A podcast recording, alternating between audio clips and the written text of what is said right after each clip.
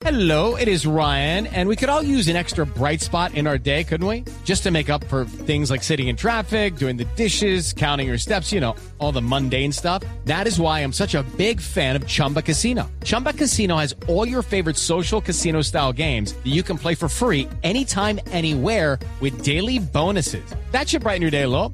Actually, a lot. So sign up now at chumbacasino.com. That's chumbacasino.com. No purchase necessary. BGW. Void were prohibited by law. See terms and conditions. 18 plus. Antes en Colombia ya hay reacciones a la noticia revelada en primicia por Blue Radio acerca de la llegada precisamente a nuestro país de la destituida fiscal de Venezuela, Luisa Ortega Díaz. Ex cancilleres han pedido al gobierno darle el estatus que ella requiera. María Camila Roa. Sí, Wilson, buenas tardes. El ex canciller Fernando Araujo aseguró que Colombia debe darle una bienvenida pública a Luisa Ortega y darle también el estatus de asilo, refugiada política o el que ella requiera. Dijo que si la fiscal Luisa Ortega requiere de una protección especial, debe otorgársele. Y si se siente segura en un estatus normal, se le debe entonces otorgar inmediatamente la residencia.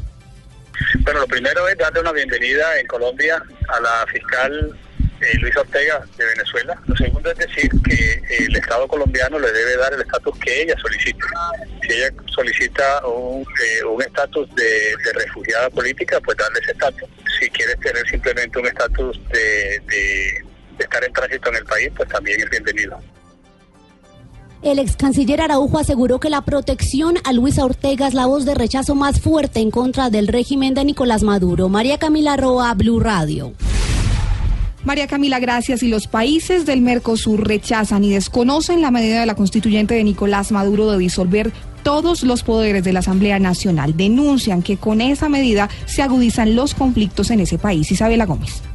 Los gobiernos de Argentina, Brasil, Paraguay y Uruguay, miembros del Mercosur, reiteran que no reconocen ni esta ni cualquier otra medida que imponga la constituyente en Venezuela. Por medio de un comunicado aseguran textualmente, los países fundadores del Mercosur condenan la decisión de la Asamblea Constituyente de usurpar las atribuciones de la Asamblea Nacional de Venezuela, la cual fue democráticamente electa por la mayoría de los venezolanos y es la única y exclusiva titular del poder legislativo en ese país. Con esa medida se restringe aún más el espacio para la convivencia institucional en Venezuela y se agudizan los conflictos en sentido opuesto al necesario restablecimiento de la democracia. Recordemos que el Parlamento venezolano de mayoría opositora rechazó esta decisión al considerarla una disolución y aseguró que no reconocerá ni acatará el fallo. Isabela Gómez Cordón, Blue Radio. Hablamos de noticias nacionales. 1.633 integrantes de las FARC y 724 de la Fuerza Pública se han beneficiado hasta el momento con la Jurisdicción Especial de Paz. El balance, María Camila Correa. Hola Wilson, muy buenas tardes. Este es un balance que entrega la Secretaría de la Justicia Especial para la Paz. Hay que señalar que a la fecha la Secretaría de la JEP ha recibido un listado de 3.699 integrantes de las FARC en busca de beneficios, de los cuales se han suscrito 3.000 actas. Entre tanto, la Fuerza Pública ha suscrito 1.640 actas de 1.729 personas que se han presentado. En total, 1.633 integrantes de las FARC y 424 miembros de la Fuerza Pública se han beneficiado de la Jurisdicción Especial para la Paz. María Camila Correa, Blue Radio. María Camila, gracias. La policía lista un plan de choque con medidas para contrarrestar las excarcelaciones masivas que habría en el país en las próximas semanas. Nos cuenta Daniela Morales. Hola, buenas tardes. Ha sido el director de planeación de la Policía Nacional, el general Fabián Cárdenas, quien ha dicho que en este momento se han tomado medidas extremas por la excarcelación. Aseguró que es un plan de choque para evitar que se incrementen temas de inseguridad. Bueno, la escarcelación masiva realmente nos obliga a hacer un plan de choque especial para verificar y hacer algunos monitoreos en coordinación con el IMPEC de algunas actuaciones o reincidencias que se van a presentar. El general aseguró que con esto lo que se busca es que no se vea afectado el trabajo de la policía. Daniela Morales, Blue Radio. 6, 10 minutos, fuerte oleaje, nubosidad y lluvia será lo que deje en la costa caribe colombiana el paso este fin de semana de la tormenta tropical Harvey.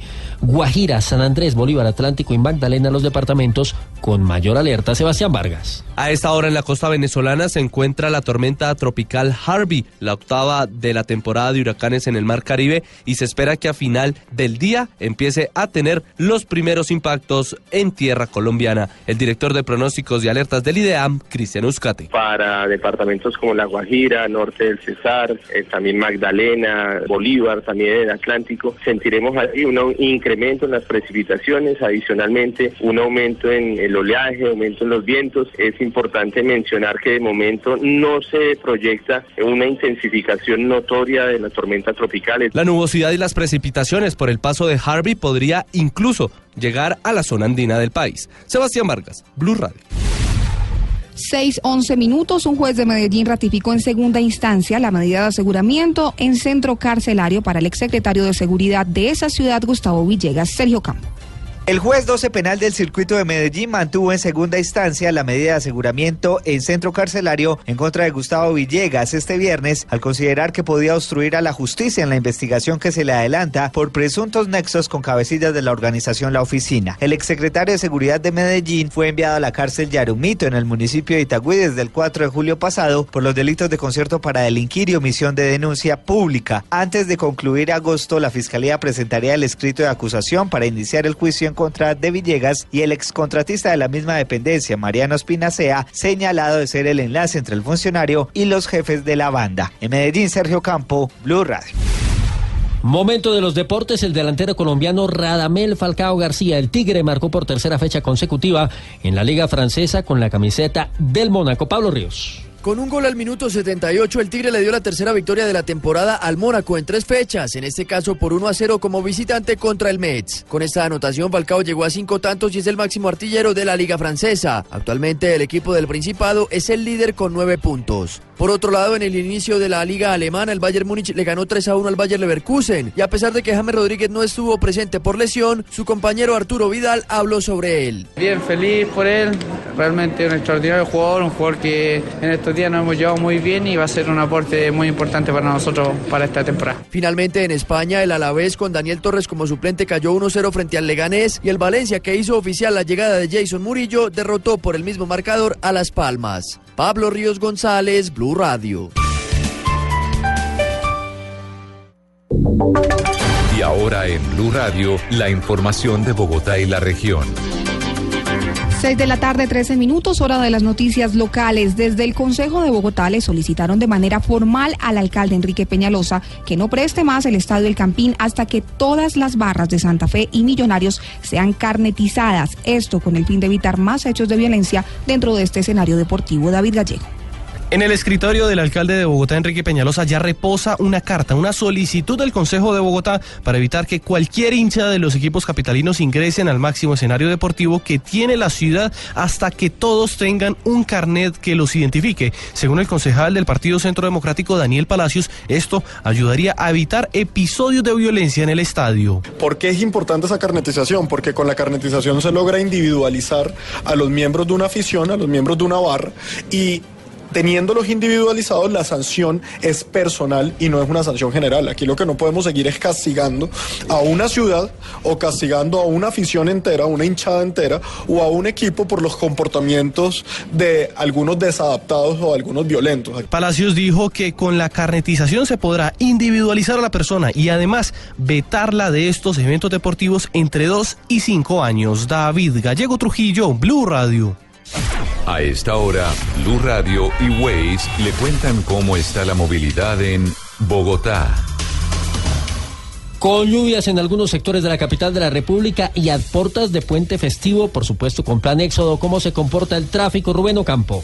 Buenas tardes, llueve bastante fuerte en la capital colombiana y ya son más de 30 minutos de retrasos en la movilidad sobre la carrera séptima entre calle 180 y 215 por cuenta del tráfico pesado en esta vía. En otro punto continúan las complicaciones en la calle 13 desde la avenida Ciudad de Cali y la carrera 113. Alto flujo vehicular sobre la vía Bogotá-La Vega. Allí se están registrando demoras de más de 26 minutos y sobre la autopista sur aún no se presentan mayores complicaciones en la movilidad. Finalmente, sobre la calle 80 ya son 15 minutos de demoras por alto pesado en esta vía del occidente de la capital colombiana. Rubén Darío Campo, Blue Radio.